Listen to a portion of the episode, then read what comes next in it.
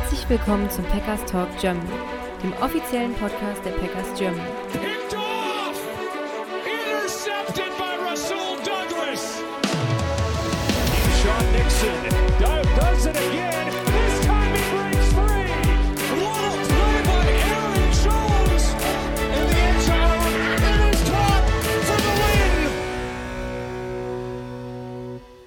Herzlich willkommen, liebe Packers-Fans, zu einer neuen Ausgabe des Packers Talk Germany, Folge 250, absolute Jubiläumsfolge.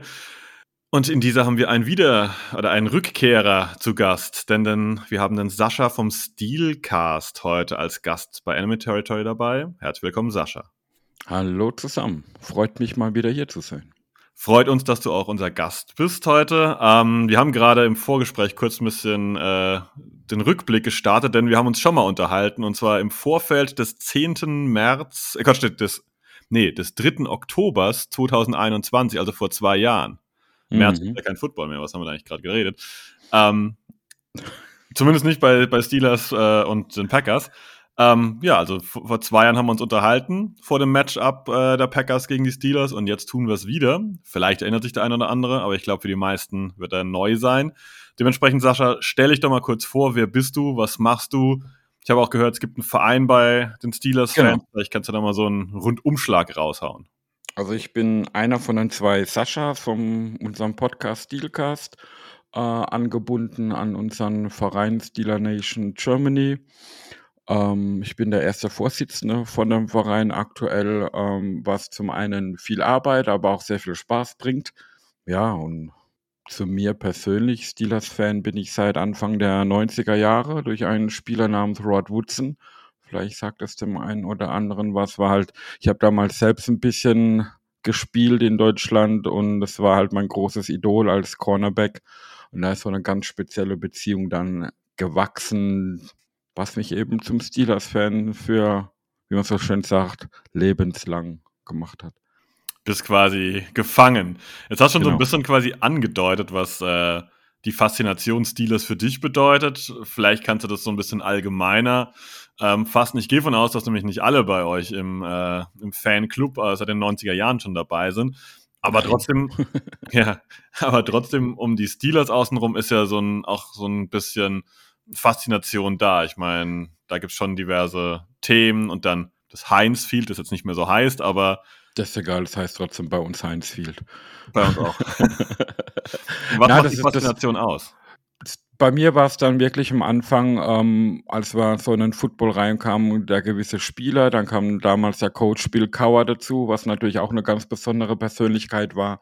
Und dann hat man sich mehr und mehr auch mit der mit dem Team und der Franchise befasst und dann einfach gemerkt, hey, ähm, das ist äh, ein familienbetriebenes Unternehmen quasi, wo halt noch auf ge gewisse Dinge halt Wert legt. Es war so ein Mythos rum um das Team der 70er Jahre, wo man in sechs Jahren vier Super Bowls gewonnen hat.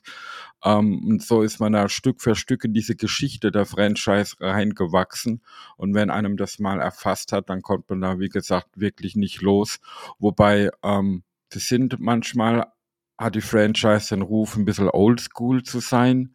Aber ich persönlich finde das ja auch äh, eher positiv. Wie zum Beispiel, dass wir, wir haben seit 1969 erst den dritten Coach am Start und solche Dinge. Da wird viel auf Kontinuität geachtet und keine überhastete Entscheidung und so. Ist in der heutigen NFL nicht immer positiv. Muss man, muss man vielleicht auch sehen. Da ist das Geschäft vielleicht doch schnelllebiger geworden. Ähm, aber ich liebe meine Steelers so, wie sie sind. Ja, es ist ganz cool eigentlich, weil die Packers gelten ja auch durchaus als Oldschool, damit so ein bisschen draußen, kein echter Owner und so weiter und so fort. Das ist eigentlich so ein Treffen aus zwei Franchises, die ein bisschen anders geführt werden als vielleicht so, was ist eine Durchschnittsfranchise, aber als- als das vielleicht eher üblich ist heutzutage. Ja, ne? Ich glaube, ja. das kann man so sagen. Und dann, dann kommt halt noch dazu, wenn man dann mal die Möglichkeit hatte, äh, vor Ort zu sein, äh, dann merkt man halt auch, die, die Stadt hat zwar im Prinzip drei Sportteams, die lebt für den Sport, aber die Stadt lebt einfach für den Football und die Steelers. Da ist dann am Wochenende, wenn Spieltag ist, es wie wenn so ein Schalter umgeschaltet wird und die Schwarz, äh, die, die Stadt erstrahlt, äh, erstrahlt in schwarz-gelb. Jeder hat irgendein T-Shirt, Trikot, Jacke oder irgendwas an. Selbst in sämtlichen Bars, Kneipen, Hotels, alle Bedienstete sind in Steelers äh, Zeugs unterwegs. Das ist schon was ganz Besonderes, wenn man das dann auch mal erlebt hat und merkt, merkt, was so eine Sportfranchise auch den lokalen Leuten vor Ort bedeuten kann. Ja, ja, ja. Auch da können wir Packers-Fans, glaube ich, sehr gut mitfühlen, dass das auch so wirklich ein Thema ist, was in Green Bay ist und die, die von uns jetzt schon drüben waren, die haben das, glaube ich, auch live vor Ort erlebt und können gerade dieses Steelers-Gefühl dann eben halt in unseren Farben dann sehr gut nachvollziehen. Ähm, jetzt haben wir schon über die Coaches mal sogar ganz kurz gesprochen, einfach, dass es die Leute mal kurz gehört haben. Von 1969 bis 1991 war Chuck Noll der Head Coach in 342 Spielen. Danach gab es äh, den von dir schon erwähnten Bill Cower von 1992 bis 2006 in 240 Spielen. Und seit 2007 ist äh, Mike Tomlin dran. Es müssten im Moment, glaube ich, 258 Spiele sein. Vielleicht ist die Statistik aber nicht aktuell. Also falls jemand nachrechnet und auf 260 kommt, was auch immer, dann seht mir das jetzt bitte nach. ich habe es dann nicht Hand, äh, per Hand nachgezählt. Ist schon äh, imposant, dass man das durchziehen kann, vor allem in der heutigen NFL. Ne? Also das gilt auch für Kauer, der ja in der ja. Jahrtausendwende auch äh, am Regiment war. Ist ein Alleinstellungsmerkmal, kann man so festhalten, oder? Das glaube ich schon in der NFL auf jeden Fall. Ähm, zeichnet ja aber auch äh, die Franchise dann ein bisschen aus, wie, welche Beziehung, ich sage mal, der Owner zu seinen Head Coaches hat und auch ähm, auf was dann Wert gelegt wird bei der Auswahl solcher Coaches. Und sowohl Bill Cowher wie auch Mike Tomlin waren ja sehr jung, wo sie verpflichtet wurden. Und das, das macht ja dann auch nicht unbedingt jeder. Wobei aktuell auch, auch weil viel, viel, viel jüngere Fans jetzt halt auch ständig dazukommen, ist in der Fan-Community ähm, der Sitz von Mike Tomlin nicht immer so sicher, wie es eigentlich sein sollte.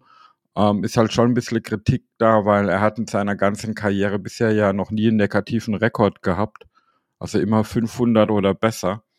Und viele sagen halt, ja, man guckt halt eher, dass dieser Rekord äh, erhalten bleibt, anstatt man vielleicht ein, zwei, drei Jahre äh, schlecht zu sein, um dann durch den Draft oder irgendwas angreifen zu können und wieder eine Chance auf den Super Bowl zu haben. Ähm, das sind halt aber so, so Dinge, die kannst du zu 100 Prozent in der NFL ja eh nicht beeinflussen. Das Ziel muss sein, jedes Jahr in die Playoffs zu kommen und in, der Play in den Playoffs, wenn du da mal drin bist, kann natürlich alles passieren. Ich glaube, da kann man ja gerade bei euch äh, in der Division davon sprechen. Cleveland war jahrelang am Boden, die waren immer früh im Draft dran, äh, hatten da auch entsprechendes Draftkapital. Rausgekommen ist sehr lange nichts dabei. Also das ist, das ja, ist immer noch nichts bei rausgekommen. Ja. Das sind halt die Browns, ja. Ja, da stimme ich zu. Das ist äh, definitiv keine Garantie nach dem Motto, ich habe frühe Picks und dann habe ich in fünf Jahren hier ein Team, das um die Spitze mitspielt. Das ist leider. Ja nicht so Wobei einfach am Rechen. Aktuell haben wir ja das Phänomen, würden heute die Playoffs anfangen, wären alle vier Teams der Division in den Playoffs. Äh, wir hatten schon mal zwei Jahre, glaube ich, äh, dass drei Teams der Division in Playoffs kamen, aber alle vier hatten wir jetzt auch noch nicht. das wäre, glaube ich, auch ein Hammer. Ich weiß gar nicht, ob es das historisch schon mal gab. Ähm, bin ich jetzt direkt überfragt.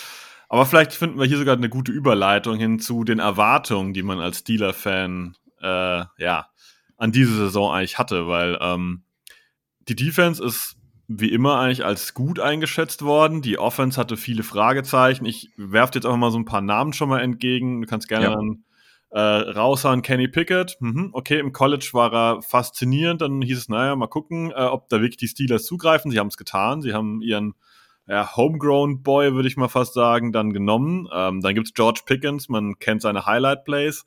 Bei der Receiver ist es sonst ein bisschen dünner. Najee Harris war auch mal hochgedrafteter Running Back. Da gibt es immer wieder Argumente, das heißt, der Jalen Warren ist eigentlich ein bisschen nicht besser, aber vielleicht effektiver als Läufer. Was ist so die Erwartung gewesen an die Pittsburgh Steelers aus deiner Sicht dieses Jahr und wie hat sich das so ein bisschen entwickelt? Na, die, die Erwartung an die Saison war bei den meisten eigentlich recht hoch. Und es hat sich darin begründet, dass man halt zum Ende der letzten Saison auch so eine Streak hingelegt hatte, wo man immer besser wurde, offensiv auch, wo Kenny Pickett es dann geschafft hat, sich mehr und mehr zu etablieren und auch als Leader der Offense dann äh, quasi um die Ecke kam. Und dann hat man halt für die, für die kommende Saison, also die jetzige, dann diesen nächsten, diesen berühmten nächsten Schritt eines Rookie-Quarterbacks erwartet.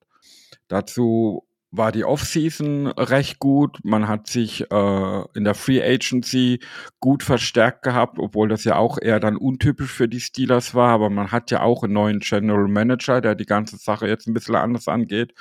Und der Draft war aus unserer Sicht auch richtig gut.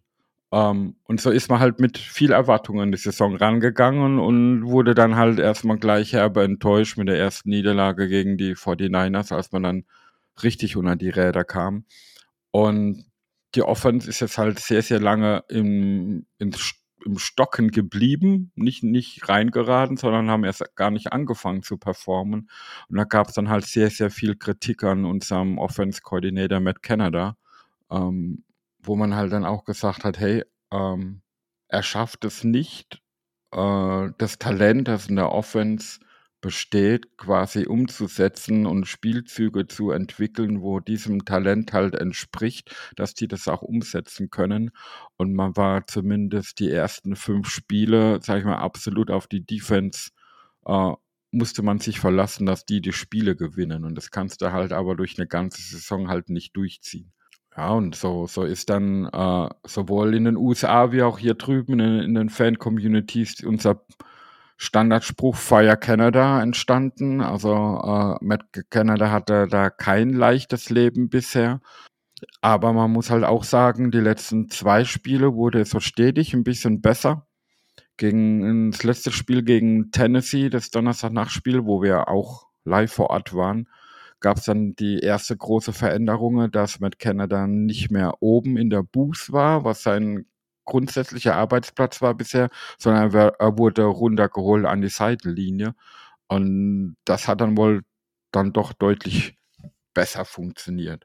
Man hat äh, das Laufspiel angepasst, man hat äh, plötzlich äh, einzelne Spielzüge zumindest gesehen, wo die Receiver allein durch das Scheme schaffen, äh, freigespielt zu werden. Und der Receiver muss nicht immer sein 1 und 1 gewinnen, um frei zu sein.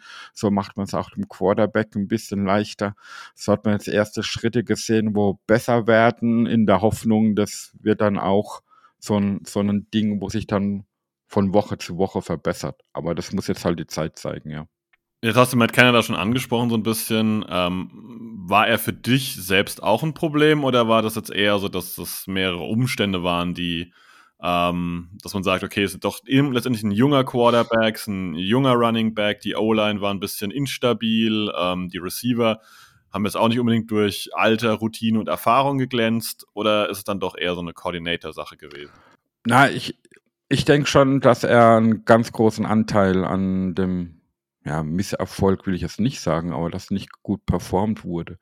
Ähm, du musst halt schon gucken, äh, welche Stärke haben meine Spieler und wie kann ich die ausnutzen und nicht irgendwie stumpf dein, ähm, dein Konzept durchpressen. Und wir haben bei uns auch in der Community immer gesagt, hey, wenn wir als deutsche Football-Fans anhand der Aufstellung, die die Offense aufs Spiel bringt, vorhersagen können, was für ein Spielzug das kommt, dann muss ich doch ein Profi-defensiver Playcaller die Finger danach lecken. Ne? Also das waren dann so Geschichten. Wir konnten vorhersagen, was jetzt passiert und das muss ich dann natürlich am OC festmachen. Da kann kein Spieler was dafür. Natürlich, die müssen die Bälle werfen, tragen, fangen, da kann der OC nichts dafür. Aber du musst ihnen auch die Möglichkeit geben, in so Situationen zu kommen.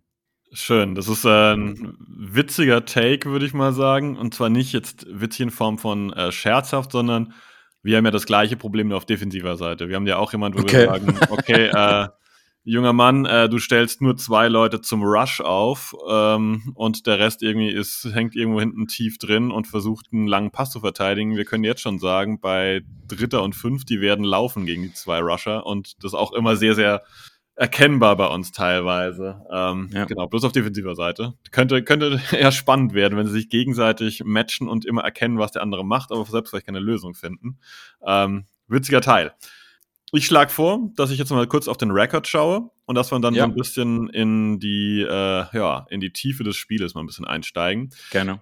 Der Rekord der Packers und der Steelers besteht aus 36 Matches, die es bislang gab. Und die Packers haben 20 gewonnen, die Steelers 16. Ein Unentschieden gab es noch nie. Ähm, man kann fast sagen, dass das ein bisschen, ja, fast abwechselnd läuft. Das letzte Spiel 2021 haben die Packers gewonnen mit 27 zu 17. Davor waren zweimal die Steelers siegreich, davor wieder die Packers und davor die Steelers. Also es ist, man kann sagen, die letzten Jahre relativ ausgeglichen. Ein spannender Punkt ist, ähm, dass in den letzten fünf Spielen nur einmal die 20 Punkte nicht geknackt wurden von einem Team. Das waren die Steelers mit 17. Ansonsten haben wir immer wieder Zahlen gehabt von 31, 37, äh, 25, 28 Punkten etc. Ich glaube, man könnte fast vermuten, dass es dieses Mal ein bisschen äh, schwächer ausgehen könnte in Sachen Punkten, oder? Ja, lässt, man lässt vermuten. Wir sagen bei uns immer die Saison, wenn wir 20 Punkte machen, dann gewinnen wir das Spiel auch. Äh, äh, das sagt schon genug aus. Ähm, aber ich, ich bin, bin da offen dafür. Ich meine, ich weiß jetzt nicht, wie, wie gut eure Offense in der Regel performt. Bei uns war halt auch das Problem, dieses Phänomen Kenny Pickett, dass es heißt, ähm, er existiert fast nur im vierten Quarter. Er hat, äh, seit er spielt, die meisten vier Quarter Winning Drives in der ganzen Liga, aber vorher passiert halt quasi fast gar nichts. Ähm, gefühlt, ob man das jetzt nur am Quarterback festmacht oder nicht, ist nochmal eine andere Sache. Aber so ist man halt immer sehr, sehr langsam in die Spiele reingekommen mit wenig Punkten. Und äh, das ist bei euch, glaube ich, ähnlich. Deswegen haben wir ja auch schon ein bisschen gefrotzelt, ob wir es zum ersten Mal äh, eine 0 zu 0 Halbzeit erleben werden oder so.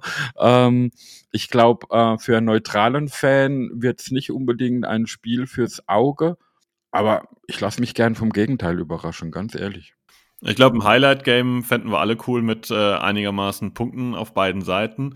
Aber ich gebe dir grundsätzlich recht, das so ein so ein 0-0 zur Halbzeit, das, ähm, ja, ich glaube, es ist nicht, nicht unbedingt wahrscheinlich, aber es könnte auch durchaus treffen, weil die Packers hatten die letzten Wochen schon oft Probleme, überhaupt einen First Down im, in der ersten Halbzeit mal zu erreichen, weil es ist halt jung, es ist halt inkonstant. Ähm, die Steelers haben eine gute Defense, das wird garantiert spannend werden. Die O-Line der Ja. Packers ist nicht mehr das, was sie vor zwei, drei, vier, fünf Jahren war. Ähm, wird ein spannender Punkt. Deswegen steigen wir mal ein.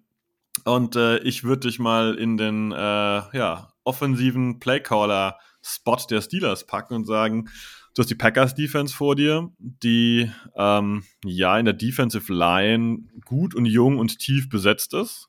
Glaube ich, das darf man sagen. Rashawn Gary ist, glaube ich, ein ganz passabler Edge-Rusher und die anderen machen auch einen ganz guten Job, aber das Defensive Backfield ist ziemlich dünn. Jair Alexander ist oft verletzt, äh, wenn spielt er nicht auf dem Level. Cornerback Rasul Douglas wurde getradet. Da spielt ein Rookie wahrscheinlich jetzt dann mit Carrington Valentine wieder, der letzte Woche gut war, aber wir kennen es alle, Rookies sind Rookies. Ja, und auf Safety sind wir auch so weit runter, dass da mit dem Siebtrunden-Pick Anthony Johnson auch, ja, so der letzte, den man quasi verfügbar hat, jetzt äh, aufläuft. Wie gehst du dran? Wie greifst du die Packers an? Ja, das ist eigentlich der typische Steelers-Ball, würde ich mal sagen. Die Steelers versuchen immer, und es hat letzte Woche dann ausnahmsweise mal für diese Saison besser geklappt, auch den, den Lauf zu etablieren, weil es halt einfach irgendwie dazugehört. Man hat einen One-Two-Punch eigentlich mit Najee Harris und Jalen Warren. Die haben letzte Woche dann auch über 160 Yards gemeinsam erlaufen. Das war die Bestleistung bisher, weil man eben auch äh, im Running-Spiel ein bisschen einen Schritt zurückgegangen ist. Man hat äh, in der Matt Canada Offense versucht, vor allem über dieses Zone-Running ähm, Erfolg zu haben. Das hat eher dem Stil von Jalen Warren entsprochen. Deswegen hat man da manchmal auch das Gefühl, er ist effektiver wie Najee Harris. Der ist halt eher so ein Powerback. Und man hat bis vor zwei Spielen ähm, überhaupt keine Pulling Guards oder, oder solche Dinge im Laufspiel gesehen, was eigentlich so Steelers typisch ist. Und da ist man jetzt wieder ein bisschen hin zurückgegangen und hat dann noch gleich mehr Erfolg gezeigt. Und da hoffe ich halt, dass sie das ähm, auch gegen die Packers gleich von Anfang an so probieren. Ähm, es war der erste Start von unserem First-Runden-Pick, äh, Broderick Jones, der wurde eigentlich als Left Tackle gedraftet, hat dann äh, letzte Woche als Right Tackle gespielt und Der hat sehr, sehr viel Power und Engagement fürs Laufspiel mit ins Spiel gebracht. Und wenn das dann funktioniert, dann ist automatisch auch äh, ein besserer Weg für fürs Passspiel. Ähm, wir haben Deontay Johnson wieder zurück, der lange verletzt war. Ähm, ist meiner Meinung nach einer der besten Route Runner der Liga. Ähm, er macht manchmal kleine andere Fehler, dass er nach dem Catch gern zu weit nach hinten läuft und dadurch wieder Raum verliert und solche Dinge.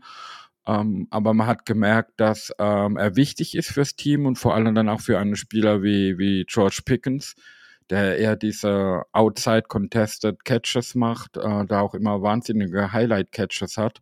Aber die Konstanz fehlt halt bei ihm noch ein wenig. Und er ist aktuell so ein kleines Sorgenkind. Er ist sehr, sehr ähm, unzufrieden, hat es nach dem Spiel auch kommuniziert und diese typischen Dinge, wo man kennt, Dinge von Social Media gelöscht und pipapo. Aber bei Coach Tomlin äh, mache ich mir keine Sorgen, dass der das dann auch wieder entsprechend in den Griff bekommt. Heißt unterm Strich, jetzt habe ich viel geredet, ähm, man wird es mit dem Laufspiel probieren, man wird ähm, Pässe in die Mitteldistanz, ab und zu die lange Bombe probieren und so halt versuchen, übers Feld zu kommen. Wichtig, aber das ist, glaube ich, bei jedem Footballspiel so, wird halt sein, dass wenn man in dritte Downs kommt, dass man die auch dann äh, wieder verwandeln kann in einen First Down. Äh, wir haben zu viele Spiele gehabt, wo eben die Third Down Conversion sehr, sehr schlecht war und dann gewinnst du halt auch kein Spiel. Das war schon mal ziemlich äh, ein großes äh, Statement, was du da jetzt rausgehauen hast. Zwei Nachfragen habe ich trotzdem noch. Ja. Ähm, weil mir ist in der Recherche im Vorfeld ein bisschen aufgefallen, dass doch ganz schön viele Pässe von äh, Kenny Pickett Richtung ähm, Running Backs gehen. Jalen Warren hat die zweitmeisten Targets gesehen mit Deontay Johnson, der weniger Spiele hatte, aber das war jetzt mal außen vor. Der hat 35 Targets gesehen und davon auch 29 reingezogen. Ähm, und selbst Najee Harris wurde 21 äh, Mal angeworfen. Also das heißt, die Running Backs sind bei euch im Passspiel auch integriert und sei es nur durch ein Screen oder was auch immer, richtig? Genau, auf, auf jeden Fall. Um, ähm, zu Beginn der Saison war es vor allem Najee Harris, da kommen seine Targets her. Mittlerweile ist es eher Jalen Rowan. Und ähm, waren Targets und Catches allein machen nicht gleich den Erfolg. Also meistens waren es nur kurze Raumgewinne, wenn überhaupt, weil halt so typische Dinge waren. Ich, ich spiele dann halt einen Running Back Screen, habe aber keinen Blocker draußen, aber zwei Verteidiger, dann bringt mir der Catch auch nichts für eine, für No Gain oder ein Yard ist. Ähm, und das sind so Dinge, wo wir halt unserem Offense Coordinator vorgeworfen haben. Und das wurde jetzt mit der Zeit auch ein bisschen besser. Also äh, Jalen Warren kann da mit so Läufen, weil er auch ein bisschen mehr Speed hat wie Najee Harris, ein bisschen wendiger ist, kann er da ab und zu schon guten Schaden anrichten. Okay. Ähm, Deontay Johnson hast du noch erwähnt. Finde ich total super spannend, was ich da gelesen habe. Denn Deontay Johnson hat in seiner Rookie-Saison fünf Touchdowns gemacht, 2020 dann in einem zweiten Jahr sieben, 2021 acht. Und er war auch immer eine kleine First-Down-Maschine, hat er relativ viele dann äh, erreicht. Letztes Jahr, Saison 2022, keinen einzigen Touchdown, aber bei 45 First Downs. Äh, und dieses Jahr jetzt gegen die Tennessee Titans hat er wieder seinen ja. ersten Touchdown gemacht. Ist die der Büchse der Pandora quasi geöffnet worden? Der Fluch wurde gebrochen. es hat man ihm auch angemerkt. Also ähm, es war für ihn vor allem sehr, sehr enttäuschend. Ähm, es ist jetzt nicht so, dass er jeden Touchdown Passversuch, den er hatte, getroppt hat oder so. Es gab einfach auch nicht viel Möglichkeiten, ähm, weil äh, in der in der Red Zone äh, war man nie so gut und er ist halt nicht der Spieler für die super langen Pässe. Ähm, das ist das ist halt das eine. Ähm, aber er war oder er ist immer halt trotzdem ein zuverlässiger Passempfänger und sorgt gerne für viele First Downs und ähm, das ist halt für, für das Gesamtkonzept der Offense unheimlich wichtig. Ja, genau. Auf die First Downs wollte ich auch nochmal raus. Äh, in seiner Karriere kann man quasi sagen, dass jeder zweite Passempfang äh, ein First Down bedeutet. Dieses Jahr sogar von 16, 16 First Downs bei 23 gefangenen Pässen. Also man kann fast sagen, alles, was Richtung Deontay Johnson geht, hat auf jeden Fall Potenzial, ein neues First Down zu werden spannender Punkt. Wir werden, glaube ich, äh, allesamt äh, sehen, ob Deontay Johnson da nach dem Titans-Spiel einfach weitermacht und wieder Touchdowns auflegt, wie er es in seinen ersten drei Jahren gemacht hat. Dann würde ich Hätte das. Ich nichts dagegen. das sehe ich ein bisschen anders, aber ähm, er kann gerne nächste Woche wieder weitermachen. ähm, ja, dann würde ich das Ganze ein bisschen drehen und sagen, okay, dann setze ich dich jetzt mal in den offensiven Spot der Packers. Ähm, und würde ich da die Defense der Steelers angreifen lassen. Wie sollten die Packers das Spiel offensiv angehen? Mit dem jungen Quarterback Jordan Love, mit vielen jungen Receivern, mit ganz jungen Titans und mit einer wackeligen O-Line und einem Aaron Johnson, der immer noch ein bisschen äh, Verletzungsprobleme hat, aber wohl fit genug ist für, äh, für Sonntag.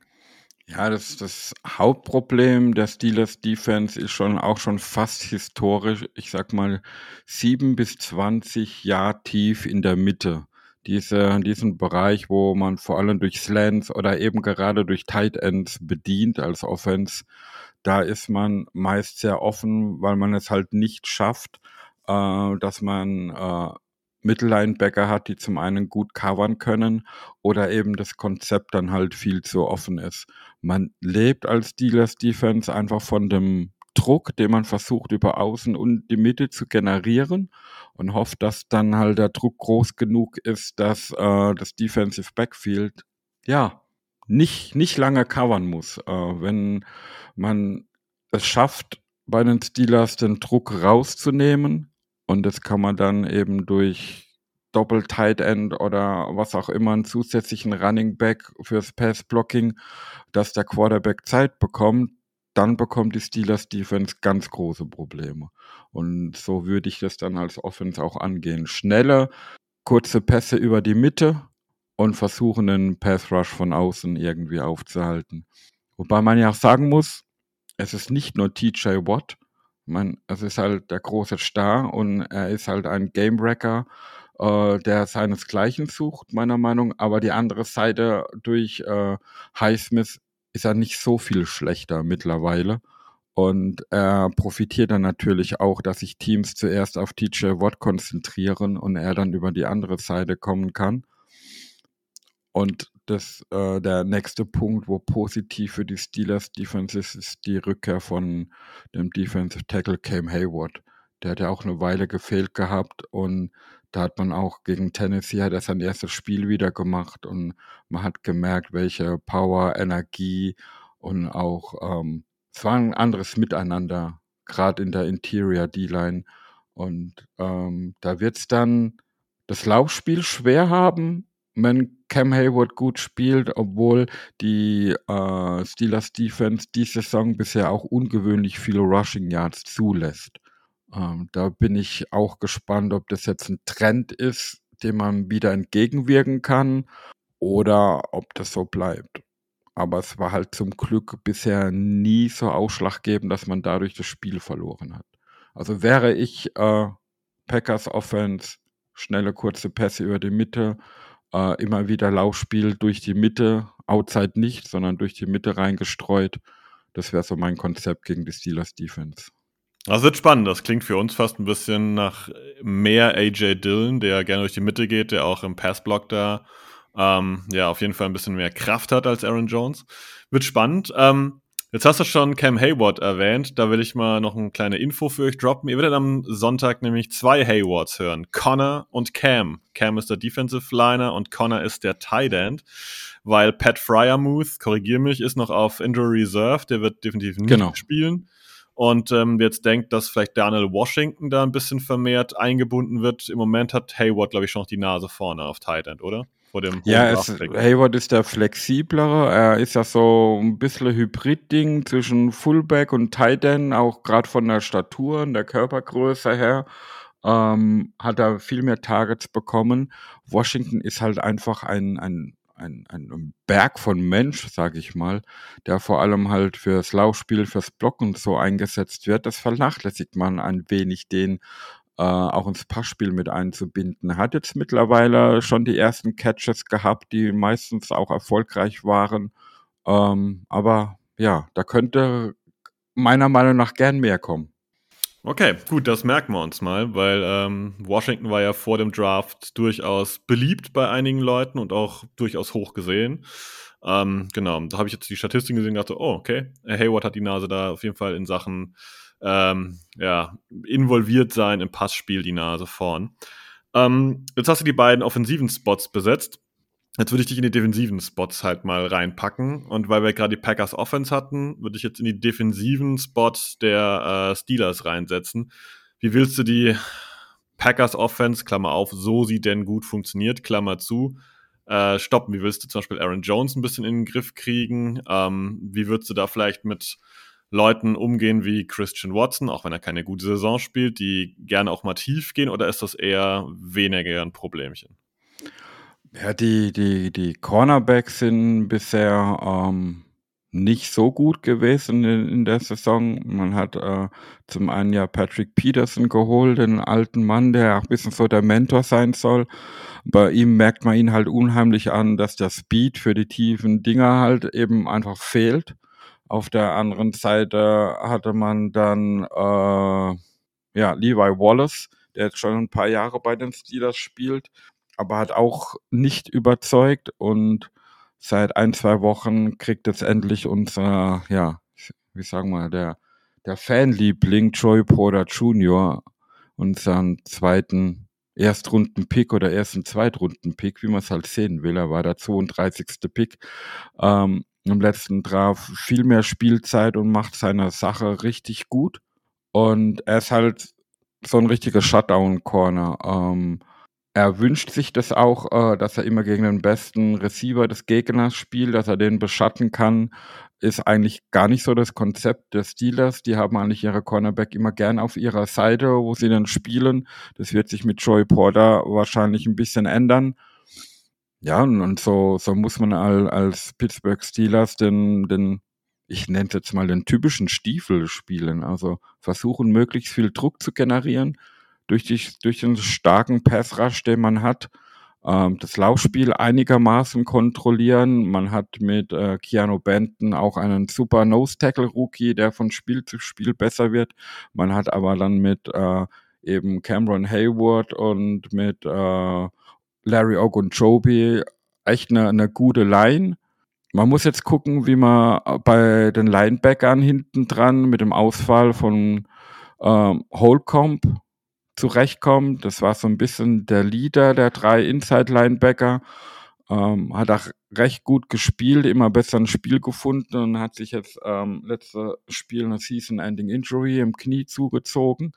Ähm, so wird diese Rolle wird dann eher Quan Alexander, kennt man vielleicht auch schon in der NFL äh, ausüben. Mark Robinson ist eher so ein reiner Runstopper und dann gibt's in der Mitte als Linebacker, aber nicht mehr viel im Team. Und da bin ich auch gespannt, wie man das, weil bisher hat man viel rotieren können mit den dreien auf zwei Spots.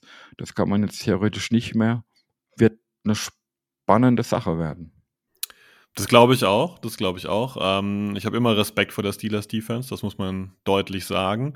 Ähm, wie viel Respekt müssen die Steelers aber vor dieser Packers Defense haben? Ich habe ja jetzt vorhin schon erwähnt, dass unser Defensiv, äh, defensiver Coordinator Joe Barry so ein bisschen äh, das Ansehen hat wie bei euch scheinbar Matt Canada. Äh, es wird sehr stark an ihm gezweifelt. Viele wünschen sich auch, dass er im Prinzip gestern entlassen wird und er hat immer wieder Spielzüge dabei, wo wir einfach nur mit dem Kopf schon sagen, das sieht jeder Amateur von außen und wie du vorhin so schön gesagt hast, die äh, NFL-Coaches oder Coordinators, die lecken sich die Finger nach dem, äh, nach diesem Play-Call und sagen, das ist ja ein offenes Scheunentor.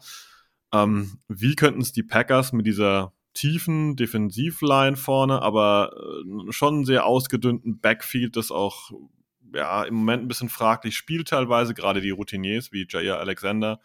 Ähm, wie könnten die die Steelers in, in Schach halten, vor allem, weil du jetzt gesagt hast, dass die Steelers gegen Spielende dann so ein bisschen aufdrehen und da so ein bisschen in, den Rhythmus finden, griffig werden? Ja, ist eine gute Frage, weil ich habe von den Packers diese Saison nicht wirklich so viel gesehen. Ich habe mir als Vorbereitung die letzten zwei, drei Spiele, aber auch nur den Highlights angeguckt. Ich hatte dann den Eindruck gehabt, dass die Laufdefense gar nicht so schlecht ist wurde dann eines Besseren belehrt in, in unserem Podcast, als wir einen Kollegen von euch zu Gast hatten. Der meinte dann, die ist gar nicht so gut, eure Laufdefense. Ähm, und dann, dann stelle ich mir halt äh, wirklich die Frage, wenn das so ist, wie, wie will die Packers Defense die Steelers dann stoppen? Ich meine, die stoppt sich oft genug selbst. äh, die Steelers Offense, muss man halt auch so sehen, eben durch Playcalling, falsche Spielzüge, whatever. Aber wenn jetzt wirklich mal der Knoten platzen sollte, dass das Laufspiel gut funktioniert und dadurch Kenny Pickett auch äh, mehr Play-Action spielen kann, äh, vor allem auf ähm, Deontay Johnson oder dann eben die Running Backs, dann könnte das, wenn für die Steelers alles perfekt läuft, auch ein sehr, sehr langer Tag für die Packers werden. Ähm, aber grundsätzlich ist das aktuell, wenn man die, die vergangenen Spiele sieht, alles offen. Ähm, ich denke, man muss und das wird für beide Seiten äh, zählen, gucken, dass man das Spiel nicht selbst verliert. Das heißt, man darf keine Turnovers haben, man muss gucken, dass man seine First Downs bekommt und dann wird es ein normales, enges NFL-Spiel werden.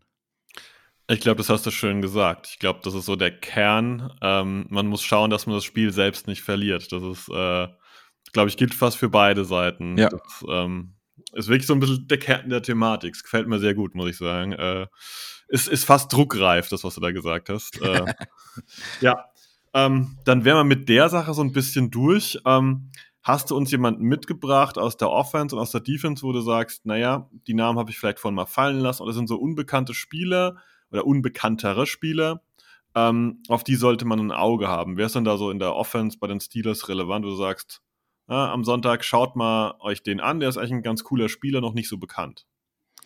In der Offense sind es eigentlich zwei Spieler. Der eine wurde schon angesprochen, ist Daniel Washington, der Tight End, äh, der wirklich ein, ein Monster von Mensch ist, äh, wo ich bei jedem neuen Spiel hoffe, dass er mehr eingesetzt wird äh, im Passspiel. Also im Randblock ist er einfach schon ein Monster. Wir frotzeln bei uns auch immer, er hat äh, ein eigenes Auto Nummernschild, wo heißt Six Linemen und äh, das sagt dann auch seine Einstellung äh, genug drüber aus. Der andere wäre für mich äh, Wide Receiver Calvin Austin der Dritte. Das ist so ein kleiner Speedster, der äh, bisher auch noch nicht so viel Land gesehen hat, wie man es erhofft hat. Er ist aber natürlich ein Spieler, der zu jedem Zeitpunkt, egal an welcher Stelle des Feldes man ist, für ein Big Play sorgen kann. Und ähm, sowas haben die Steelers äh, nicht oft gehabt. Und wenn er bisher solche Big Plays hatte, diese Saison, war es dann meistens auch spielentscheidend. Und da muss man vielleicht auch drauf gucken, weil der, der Kerl ist halt einfach Speed pur. Okay, gut. Die Namen sind definitiv notiert. Hast du auf der defensiven Seite wen, den wir äh, im Auge behalten müssten, abseits von unserem alten Drittrunden-Pick Montravius Adams und unserem alten Cornerback Ch Chanton Sullivan, der mittlerweile in Pittsburgh spielt? Ja, so viel Einsatzzeit bekommt Sullivan, glaube ich, gar nicht.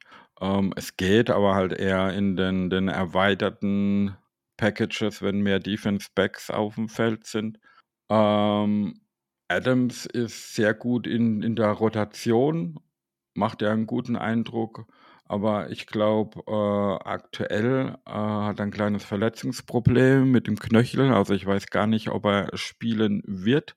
Und wenn man halt guckt, man weiß noch nicht den Status von Minka Fitzpatrick. Also, wenn Minka Fitzpatrick nicht spielen wird, muss man halt gucken, äh vor allem auf der Monty Cassie als Safety. Der übernimmt die Rolle von Fitzpatrick in der Regel und spielt auch oft dann reine Single High und da, ja, gibt's manchmal noch äh, Abstimmungsprobleme, die halt mit Fitzpatrick nicht da sind.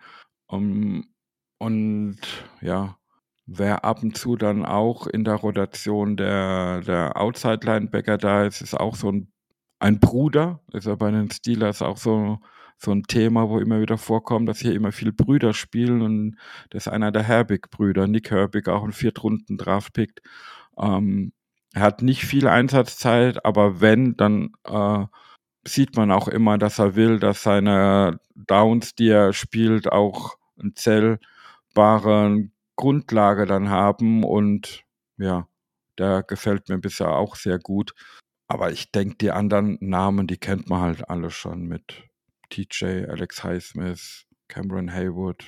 Da braucht man, glaube ich, nicht viel zu sagen. Ja, definitiv. Die Steelers Defense ist bekannt. Lustig, dass du Herbig erwähnt hast. Den werden garantiert viele, die Packers und ihr anhängiges Team aus dem College, die Wisconsin Badgers verfolgen, kennen, weil der ist nämlich von den Badgers äh, gekommen zu den Steelers. Ja. Ähm, dann kommen wir zur letzten kleinen Fragerunde. Wenn du von den Packers dir einen Spieler wünschen könntest für die Offense und einen für die Defense, wen würdest du denn da auswählen? Und mit so einer kleinen Begründung dazu. Äh, muss ich ganz ehrlich sagen, tue ich mir unheimlich schwer. Äh, weil wenn ich mir die Positionsgruppen angucke, äh, dann will man ja einen Spieler dann vom anderen Team übernehmen, der die Positionsgruppe dann gleich besser macht. Und da sehe ich ehrlich gesagt, das ist kein Disrespect oder so, aber ich sehe da eigentlich nicht viel. Äh, die Offense kenne ich zum Teil auch gar nicht gut genug. Ich weiß halt nur, Christian Watson hat als Receiver immer viele Vorschusslorbeeren bekommen. Ähm, ob er das bisher diese Rolle so erfüllt oder nicht, kann ich nicht sagen. Äh, ein Spieler, der mir halt ähm, von seiner Spielanlage und so unheimlich gefällt, ist halt Jair Alexander. Aber ich habe jetzt vorhin durchgehört bei dir, dass er wohl auch oft verletzt ist. Aber Im Moment hat er oft die Rücken gehabt, genau, ist eine Zeit Ja. lang ausgefallen und sein, seine letzten Auftritte waren ein bisschen, nennen wir sie shaky. Aber okay. ich glaube, er ist trotzdem immer noch ein guter Corner. Das wäre so vom Potenzial her ein Spieler, der gerade mit unserer Cornerback-Situation, den ich gern sehen würde. Aber ansonsten muss ich gestehen, bleibe ich bei meinen Jungs. Völlig legitim, völlig legitim. Ich habe ja auch schon erwähnt, ich glaube, das sehen alle Packers-Fans so, dass die Offense auch so inkonstant ist, dass da auch, glaube ich, im Moment äh, ja schwer ist, jemand rauszugreifen. Und äh, oft wird dann Running Back Aaron Jones genannt, der ganz attraktiv für andere Teams ist. Auf der anderen Seite hast du ja schon gesagt, ihr habt Najee Harris und Jalen Warren aus so ein, so ein Gespann, das vielleicht ganz gut funktioniert. Dann würden wir zum Abschluss kommen. Ähm, Sascha, ein Tipp fürs Spiel. Wir haben jetzt schon beide so ein bisschen raus, ja, äh, ja, rausgearbeitet, dass das ein Spiel ist, wo die Teams schauen müssen, dass sie es selbst nicht verlieren. Wie geht's denn deiner Meinung nach aus? Ich habe da eine, äh, leider für euch äh, eine ganz andere Meinung dazu, eine persönliche, oder das ist eher eine Hoffnung. Wir haben ja so eine andere Streak, die schon fast 60 Spiele läuft. Und die ist halt, dass äh, die Offense keine 400 Total Yards erreicht, schon sehr, sehr lange. Ich meine, es ist eine Statistik, die man ähm, quälen kann. Allein die Total Yards sagen nichts darüber aus, wie viele Punkte man wirklich macht. Aber ich glaube, in diesem Spiel wird der Knoten platzen. Man macht die Total 400 Yards und dadurch kommt man auch zu einem 27 zu 13. Okay, klares Statement. Ähm, mein Tipp ist ein bisschen speziell, weil ich glaube, dass die Teams sich da wirklich sehr hm, ergänzen ist das positive Wort. Ähm, ich würde es aber hier negativ nehmen. Ich tippe auf ein 23 zu 20 für die Packers nach Overtime. Ich glaube, das wird ein ganz enges Ding. Ich glaube, da kann verschossenes Field Goal genauso zu einem 20-17 für die Steelers führen oder andersrum. Ich glaube, das kann eine ganz, ganz enge Kiste werden, die ähm, ja durch Kleinigkeiten entschieden wird. Und ich habe, glaube ich, das erste Mal in meinem Leben jetzt hier ein Overtime-Game predicted, aber ich glaube, wir sehen mehr Football, als wir äh, erwartet oder erwarten Okay. würden. Ja, kann, kann durchaus auch passieren. Wie gesagt, es kann auch ein ganz enges Low-Scoring-Game werden. Aber ich, bei mir ist eher die Hoffnung jetzt gerade der Wunsch der Geschichte. Da darf jeder sein Herz hier ausleben, völlig legitim. Nimmt ja auch keiner übel, weil ich tippe auch immer eigentlich auf die Packers und ähm, ja, manchmal auch äh, gegen besseren Wissens. Das ist schon äh, in Ordnung so. Ja, dann danke, Sascha, für deine Zeit, äh, die Sehr du gerne. aufgewendet hast. Du hast schon erwähnt, dass äh, bei euch auch ein Podcast da ist und dass das Spiel Steelers Packers da Thema war. Vielleicht erwähnst du nochmal, wo man das Ganze findet, dass wer noch nicht genug hat, sich noch ein bisschen vielleicht aus einer anderen Perspektive noch darauf vorbereiten will, der kann auch gerne nämlich noch da mal reinhören. Genau, also wir, wir heißen Steelcast, kann man auf Spotify, Apple Music, wo immer man einen Podcast findet, auch äh, finden. Ähm, wir sind gerade bei auch ein bisschen, also wir haben diese typischen einmal die Woche äh, mit Spielreview und Preview. Wir versuchen gerade ab und zu auch ähm, englische Folgen zu machen, dadurch, dass wir äh, versuchen, Gäste aus dem Pittsburgh-Umfeld einzuladen. Äh, ganz witzig war, wir hatten zur hundertsten Folge, die wir vor ein paar Wochen jetzt hatten, äh, die Mutter der zwei Hayward-Brüder. zum Beispiel bei uns im Podcast, was sehr, sehr interessant war, dass sie da, wo sie dann erzählt hat, ähm, wie man halt als Familie damit umgeht, Kinder zu haben, die den Sprung in den Profisport schaffen wollen und dann gleich noch zwei, ähm, ist auch für nicht unbedingt Steelers-Fans vielleicht eine interessante Geschichte. Ähm, ja, es macht unheimlich Spaß. Wir freuen uns über jeden Zuhörer, den wir haben.